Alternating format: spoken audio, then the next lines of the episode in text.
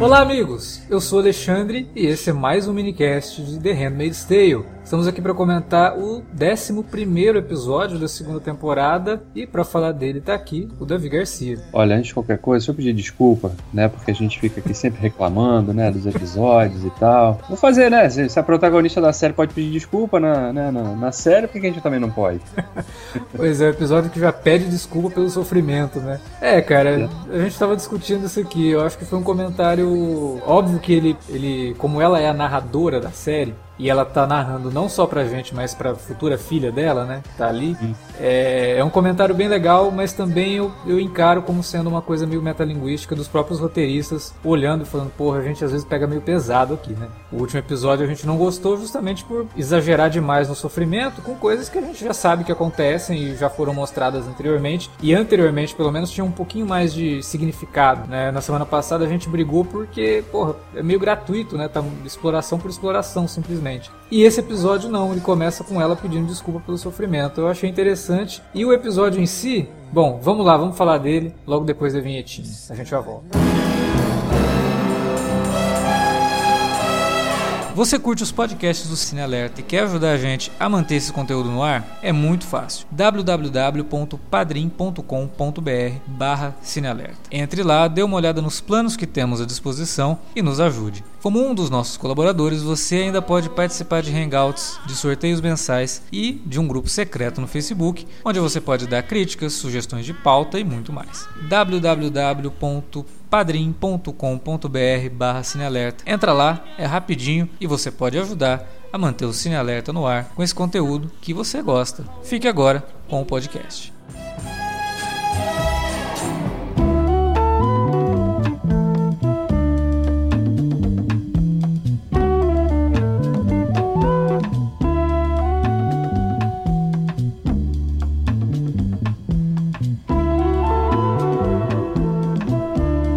Deixei suspense, né? Será que a gente gostou do episódio? Aí faz uma vinheta de meia hora para colocar a música inteira do Bruce Springsteen é, ao vivo, que ele demora 20 minutos para é. tocar essa música. Sim. Então, pois é, eu particularmente achei o episódio bem mais interessante do que foi semana passada. A começar pela duração, Handmaid's Tale tá numa, num serviço de streaming, né, que é o Hulu, e eu acho interessante por saber utilizar nesse momento da liberdade que tem considerando a duração do episódio. Porque o Hulu, apesar de ter intervalo, porque ela tem ali o, aqueles fades né, de intervalo, eu acho que o Hulu tem intervalo dependendo do tipo de assinante que você é. É, serviços por streaming, como é o caso da Netflix, Hulu, Amazon Prime e tudo aquilo, você não tem que ficar preso à duração de episódios como você precisa em serviços de TV normal, né? Por causa dos intervalos e tal, o episódio tem que ter uma hora. No serviço de streaming não, se você não sentir que precisa fazer um episódio de 58 minutos, você pode fazer um de 47, que foi o caso desse. E eu acho que o episódio em si ele se beneficia disso, porque se ele fosse um episódio de 55 minutos, 58 minutos, ele seria insuportável, ele seria intragável. Não que a Elizabeth Moss não consiga segurar, muito pelo contrário. A gente elogiou ela semana passada, porra, essa semana então a mulher roubou todo o episódio para ela, literalmente, porque ela é quase em tempo integral a única protagonista ali que tá em cena. E ela dá um show, ela tem momentos fabulosos no episódio. Com certeza, né? A gente tinha falado semana passada, porra, a M-tape dela tá nesse, não, não tá, tá nesse aqui que acabou de ao ar. Esse, nesse episódio. Ou, ou nesse também, né? É, nesse episódio ela ganhou o M, então fica tranquilo que ela já garantiu o M dela de novo.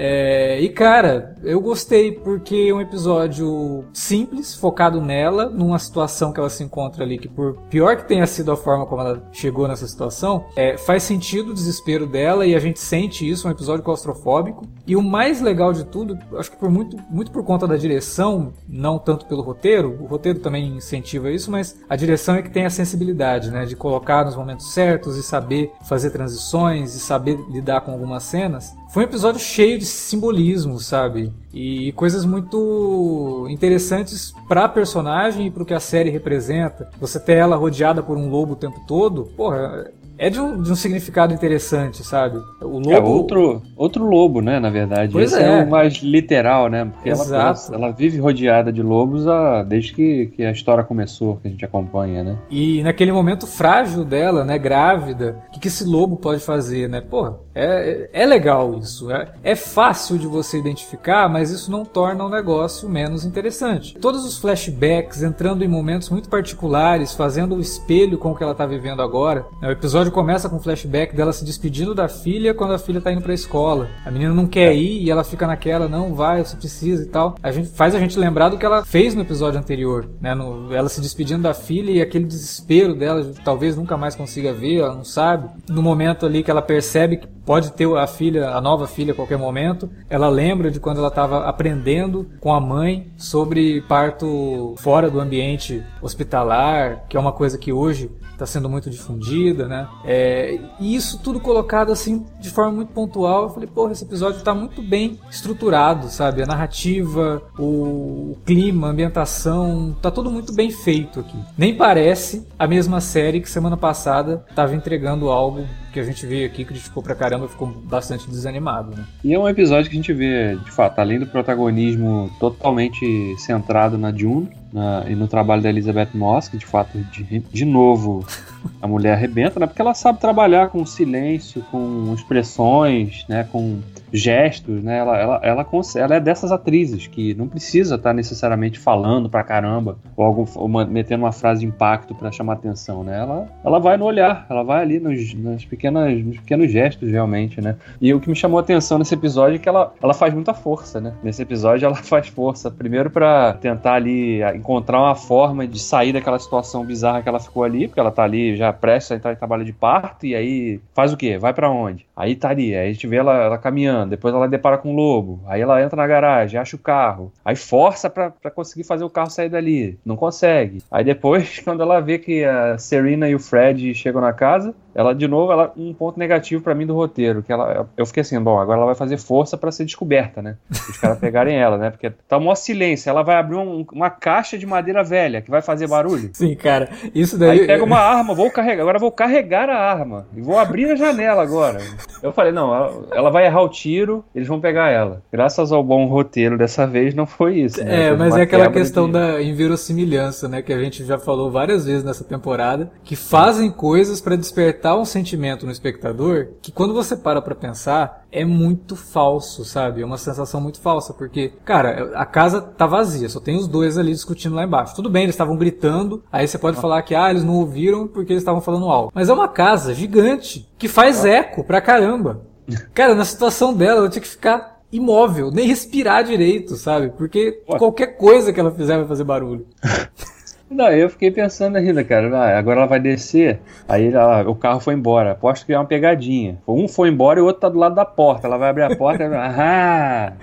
É, felizmente não aconteceu isso. Né? E ela faz a força e depois, claro, quando ela chega de novo no momento do parto, né? Que ela tá ali, como você disse, é, você lembrou, os flashbacks entrecortados ali entre o parto dela da Hannah uhum. e esse parto agora da Holly, né? Que ela acabou dando o nome para o nome do episódio, o nome do, da, da bebê é o nome da mãe, que da mãe dela. É. E que, que é legal também, porque Holly dá pra fazer tão em inglês, daria até pra fazer um trocadilho, né? Com o holy, né? De sagrado e tal, né? O parto é um, deveria ser um, um evento sagrado, né? Sob o ponto de vista da, da maternidade, ele é sagrado, né? Então esse nome foi até curioso também, uma boa escolha, né? Pra representar esse momento. Mas tem, tem coisas do episódio, realmente, pela simbologia, eles reforçam a importância de. Importância eu não sei, mas a relevância, eu acho, né? De que, que a série ainda pode ter. Uhum. Porque uhum. quando a gente fica preso naquelas coisas, né, de nos ciclos de violência, aí a série perde muito perde demais, né? E aqui não, aqui a gente vê que ela tá realmente lutando, fazendo de tudo para tentar é, ter a criança e não permitir que essa criança seja levada dos braços dela, como a, como a filha dela, a primeira filha dela foi. É, então isso é, isso é legal. E, e, também foi legal de ver esse episódio que as coisas não são muito, né? Pela primeira vez a gente vê a Serena admitindo ali que, embora Sim. é óbvio que ela soubesse, mas ela falando, você estuprou ela. Pois é, né? mas é isso que eu, é por isso que a gente fala, né? Cara, é, é muito bizarro isso. De de novo, a gente vai falar isso aqui. A impressão é que os roteiristas não se, com, não se comunicam. Ah, sim. Porque a Serena que a gente vê nesse episódio não é a mesma que estava no episódio passado fazendo as coisas que ela fazia na primeira temporada. É da mesma forma que o Fred. Também não é o episódio. mesmo. É. Sabe, ele, é ele, ele, se mostra verdadeiramente arrependido, né? A gente ficou aqui debatendo, ah, por que, que, ele fez aquilo? Teve até comentários falando, ah, é, eu acho que era um plano dele para ferrar com ela mesmo e tal. Não, cara, ele realmente se sentiu arrependido por aquilo e mandou ela para ver a filha. Foi um, um momento de ternura, não é bem a palavra, mas foi um momento de, de arrependimento dele. E, e, mesmo de inocência, entre aspas, no sentido de que, não, vou só mandar lá, tá tudo bem.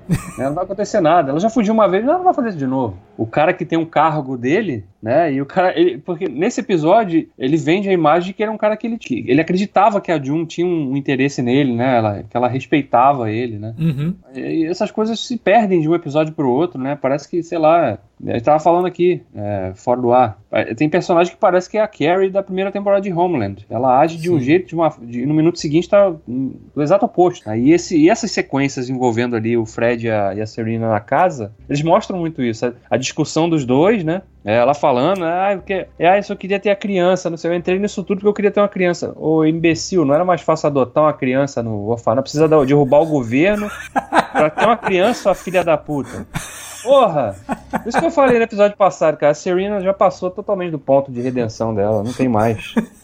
Essa temporada tentou até, né, em alguns momentos, é, insinuar que ela poderia ter algum tipo de redenção, que ela de repente podia estar realmente se afeiçoando pela June e se e tendo alguma empatia. Ela não tem empatia nenhuma. Ela é uma psicopata tanto quanto o Fred. É. E mais uma vez a gente viu isso nesse episódio. Cara, é, é realmente bizarro essa essa justificativa dela. Eu entrei nisso porque eu queria ter filho, não sei o quê. Aí você parou pra pensar e falou, não, tudo bem, é, o mundo tava num problema de, de, de fertilidade, mas o que que isso tem a ver, sabe? Pois é. Como ah, você falou, cara. adota, né? Porra, tem tanta criança no mundo, cara, aí precisando de pai, não, vou dar um golpe no governo, instaurar uma, o Velho Testamento para poder ter uma criança e que vai nascer fruto de estupro. Porra, legalzão, hein? Não, Você e outra, é uma boa pessoa. Não, e outra, outra coisa, ela só não pode ter filho porque ela justamente se envolveu nisso, né? Exatamente. ela tomou um tiro ali. É, ela esqueceu disso também. É meio bizarro. Esse, esse pedaço com eles realmente foi, foi o ponto fraco porque demonstra essa, essa incoerência né, de um episódio para o outro envolvendo os personagens, realmente não faz muito sentido. E não é a evolução natural do que a gente estava vendo ao longo da temporada. Há dois é. episódios ela estava lá pensando se falava com jornalista. Pois é. E aqui ela demonstra ser a megera da, da, primeira temporada lá, aquela coisa que a gente falou aqui de, de, de, de folhetim, sabe? Então, o ponto fraco realmente estava aí. Mas todo o andamento, você vê, teve até um flashback dela se vestindo, né? Porque ela troca a roupa ali no, no lugar. E aí tem um hum. flashback dela se vestindo para ir num, num evento lá com o marido dela, no lançamento de um livro que ela era editora, né? Uhum. E é uma, uma, coisa simples, assim, bem tenra entre ela e o marido, né? Dele é, admirando a barriga dela, porque ela estava no começo da gravidez e tal. Porra, olha que, que legal, cara. Eles conseguiram unir realmente esses flashbacks de uma forma bastante interessante para mostrar assim o que, que ela era, o que, que ela está vivendo agora, como que existem esses paralelos, a situação do porquê que ela está nessa situação agora. Muito bom, isso foi muito bem escrito. É, gostei também, teve algumas tiradinhas boas, assim, de colocar lá, quando ela vai ligar o rádio, né? Que ela ouve um, uma emissora passando informações da resistência, que inclusive é a Oprah Winfrey, né, que, que faz a narração. É, eu tava lendo sobre isso, achei muito curioso, cara. Aí eu fui, esse, essa informação me levou até uma outra que a Elizabeth Moss comentando, né, que ela ficou impressionada que a Oprah era muito fã da série quando ela, porque foi a Oprah que entregou o Emmy para ela, né? Sim. Na, na, cerimônia do ano passado. E aí antes ela ela tava lá no camarim, né, a a Elizabeth Moss e tal. E aí a Oprah foi no camarim dela para dizer que gostava muito do show, da, da série, que fazendo perguntas, e ela ficou toda assim, impressionada, né? Que a Oprah era, era fã da série, né? E além disso, ela citar lá, né? O Bruce Springsteen, o Patriota ou o traidor de Gilead, né? Eu falei, porra, Bruce continua sendo The Boss, né? O cara pois é. se manteve Não, e a própria... fiel a própria fala da, da Oprah na, naquela ceninha ali, no, no, do, que a June tá no carro e liga o rádio, é interessante porque ela também não deixa de ser uma, uma, um, um, discurso metalinguístico pro presente, pro, pra, pro, pro que a gente tá vendo no mundo atual, e principalmente para quem é americano, né, tá vivendo lá, aquela, essa confusão toda que o Trump instaurou no país lá com toda essa questão do endurecimento das leis de imigração lá, e separando famílias e tal, uhum. né, e esse discurso dela, o pequeno, né, breve discurso dela, é, é legal também, funciona dessa forma, dessa, dá para fazer esse tipo de leitura também, né, que ela tá dando uma mensagem, né, que eles estão aqui, a gente resiste, né. Uhum. Ah, os, o, ela chega até a falar, né, tem um que ela fala lá, né, dos continue ligado aqui e, e lembre que todo, lembre todo mundo que seja você um, um patriota americano, um traidor de Gilead, uhum. a gente vai, a gente continua aqui, né, firme, não sei o quê. Sim. É, é porque essa questão da resistência, ela, ela começa a tomar força com o que a gente está vivendo, não. A gente está vendo que os Estados Unidos estão vivendo, mas o que a gente está vivendo no mundo mesmo, né? Com essa absurdo, com esse absurdo crescimento de movimentos de extrema direita, de, de movimentos separatistas, movimentos é, é, de isolacionistas, né? É, e, xenófobos. Isso, exatamente. E, e, querendo realmente acabar com minorias e aquela coisa toda que a gente já viu acontecer, né? No século passado e está voltando agora de uma forma desenfreada, como se o povo realmente não conhecesse a própria história do mundo, que é o que parece que está acontecendo. As pessoas estão sendo facilmente ludibriadas por determinados é, discursos de intolerância, né? E então esse, esse discurso de, de você falar de resistência, estamos aqui e tal, eu acho que ele é importante, não só porque ele casa exatamente com o que está acontecendo nos Estados Unidos, mas o que está acontecendo nos Estados Unidos é um mero reflexo de um, de um pensamento que tem se alastrado pelo mundo e que precisa, de alguma forma, ser barrado. Né? As pessoas, elas todo mundo tem o direito de falar o que quiser, mas se você fala algo contra uma determinada minoria ou se você é preconceituoso, sinto muito, meu amigo, mas você está praticando um crime. E isso não é desculpa, não é desculpa você dizer ah, antigamente era assim, antigamente era assim uma pinóia, sabe? Antigamente era assim e por causa disso vai continuar. A tradição, ela deve ser, você permanece com tradições boas. Tradições ruins que envolvem preconceito, é, crueldade com pessoas, crueldade com animais. A gente estava discutindo em off aqui, né? A gente viu, acabou vendo um vídeo lá de um, aquelas festas de touro lá na Espanha. E a gente estava falando, ah, o pessoal vem falar que essa tradição tem que permanecer. Não, tradição caramba. É um maltrato é. do caramba com, com, o bicho. Não tem que respeitar esse tipo de coisa. Já foi, Sim. sabe? A gente não está na, na, na, na, Idade Média. Tem que mudar é, isso. Eu sempre, eu sempre falo nesse tipo de. Ah, ah, é tradição, né? Fazer isso. Okay. Bota tua mãe lá então para ficar ser perseguida na rua. E, de repente é. tu vai curtir, tu vai achar legal isso também. Né? Tradição imbecil, como todo tipo de coisa, né? discurso imbecil, de intolerância, é, e, e, outra, né? Eu acho que a gente tem que ser intolerante com o intolerante, sim. é, é, contraditório falar isso, mas. E, e essa coisa da, do discurso ali da, da, da Oprah, que a gente ouve na voz da Oprah ali na, na no rádio, ela representa isso. Tem que ter a, a resistência é importante, né? Você não sim. pode escalar. É, muita eu vejo muita gente às vezes falando, ah, não vou, vou, eu evito de comentar sobre política, não sei o que, eu não quero me aborrecer, não sei o que. Tá, mas você não fala nada e tá deixando os babacas falarem. E aí a voz dos babacas se prolifera enquanto as, as pessoas que estão aqui realmente que são pessoas de bem, de verdade, não esses canalhas aí que, que falam que são de bem, mas que querem matar os outros e, né, querem separar famílias de fato, que não respeitam é, o amor entre iguais e, e, etc, né? Enfim, esses aí ficam perpetuando seus discursos de ódio e os outros ficam, não, prefiro não me envolver. É, Como não. assim, cara? Tem, tem que ter resistência, tem que... E, e, e o que a gente viu nesse episódio, ele representa isso também. É uma ceninha curta, mas que exprime isso. E a própria, os próprios esforços da June que a gente vê nesse episódio, eles, eles simbolizam isso. Sim, ela, ela tá resiste. ela resiste. Tá sozinha, numa situação limite, né? Porque a gente vê no flashback ela tava lá, numa estrutura, né? A gente até vê a conversa dela com a mãe, que a mãe queria convencer ela a ter um parto ali humanizado, né? Na, uhum. E aí ela acaba indo pro hospital mesmo. E então ela tem ali toda aquela estrutura, mas ainda assim ela tava sofrendo, né, no hospital, né? Ela, a cena chega até a ser engraçada, né? Quando o Luke, né, o marido da June tá lá, não sei o que, ela, ah, fuck you. Aí ela, ah, eu te amo também. Fala assim, não, eu também te amo, mas mesmo assim eu quero que você se foda.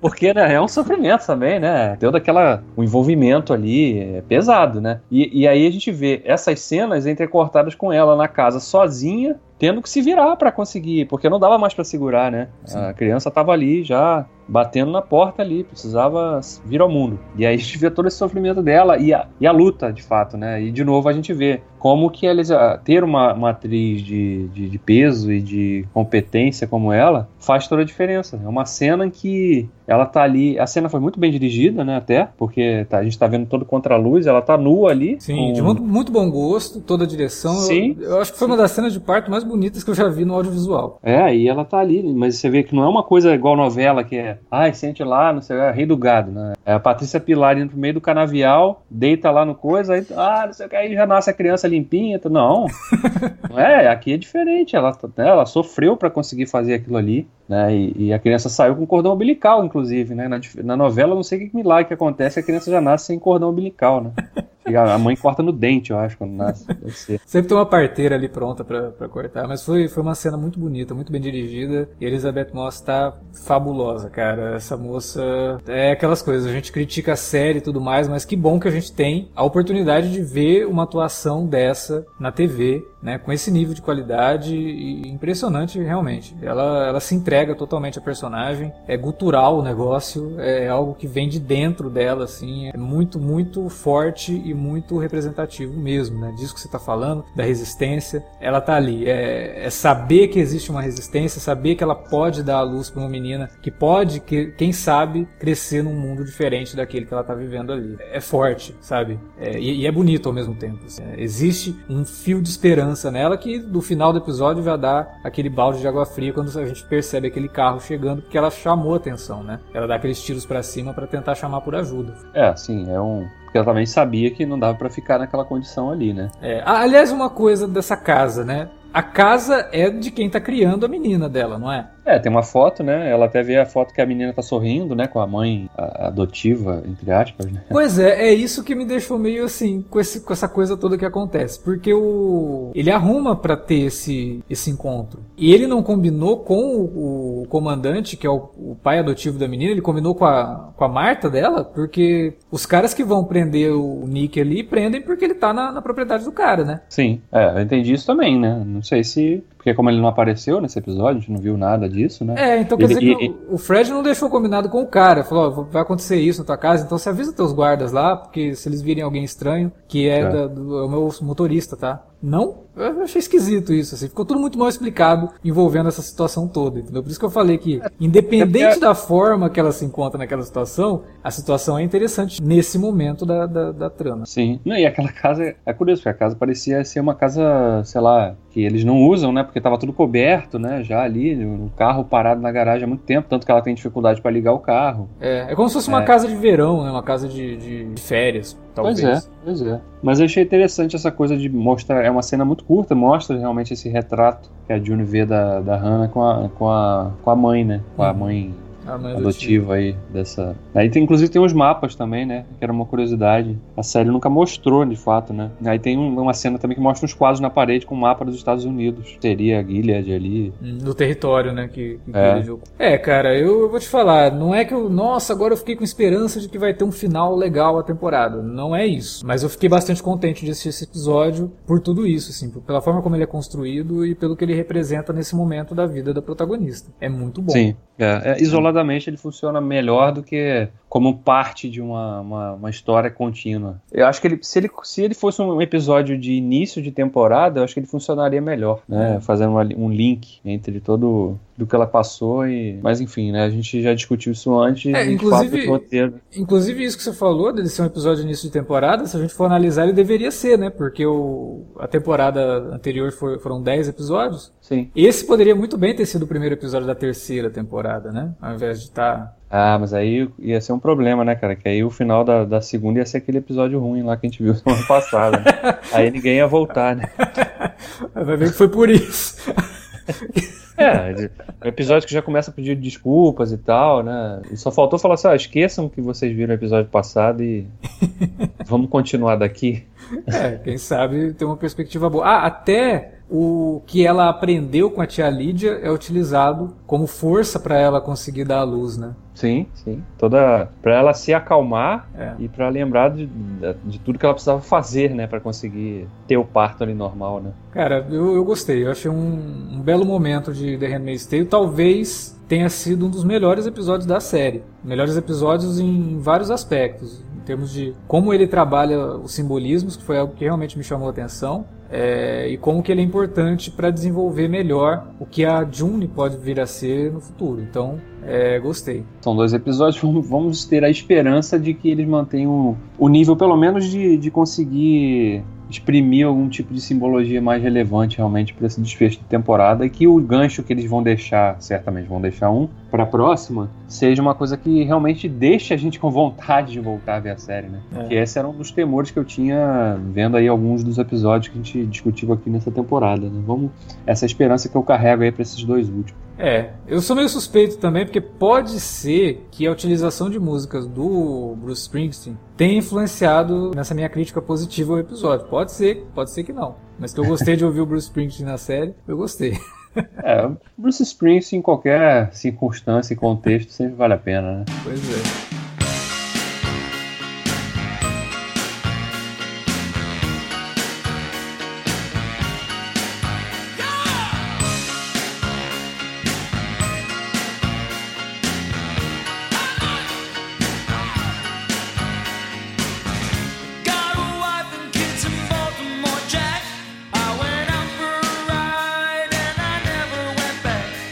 Bom, era isso então que a gente tinha para comentar sobre mais esse episódio da segunda temporada de Handmaid's Tale. Agora tá acabando, faltam mais dois, né? Tomara, é. tomara que seja bom aí, tomara que a gente fique mais contente com o desfecho da temporada e, como o Davi falou, tomara que a gente fique empolgado em voltar o ano que vem para The Handmaid's Tale, né? E você, o que, tá achando de The Handmaid's Tale? Fala pra gente aí na área de comentários ou manda um e-mail para alertavermelho@cinealerta.com.br. Você também pode falar com a gente nas redes sociais, facebook.com/cinealerta ou arroba cinealerta no Twitter. Várias ouvintes, inclusive no Twitter, destilando todo o seu ódio pelo episódio anterior de The Handmaid's Tale. Eu fiquei bastante contente que não foi só a gente, cara. Eu fiquei com medo, assim, sabe? A gente falou tão mal do episódio. Eu falei, pô, mas será que foi só a gente, né? Não, cara. Várias ouvintes, as espectadoras de The Handmaid's Tale, se incomodam muito com o que a série fez nessa temporada, né? E ver que o pessoal realmente, não, pô, odiei esse episódio. Esse episódio foi o pior da série. E, pô, gente, é, realmente foi, foi complicado o episódio 10. Mas agora, vamos esperar que tenha voltado pro ritmo normal da coisa, né? Semana que vem tem mais The Handmaid's Tale Tale e mais podcasts aqui no Cine Alerta. Fica ligado aí que tem bastante coisa ainda para acontecer nesse mês de julho. É isso. Valeu pela audiência. Até a próxima.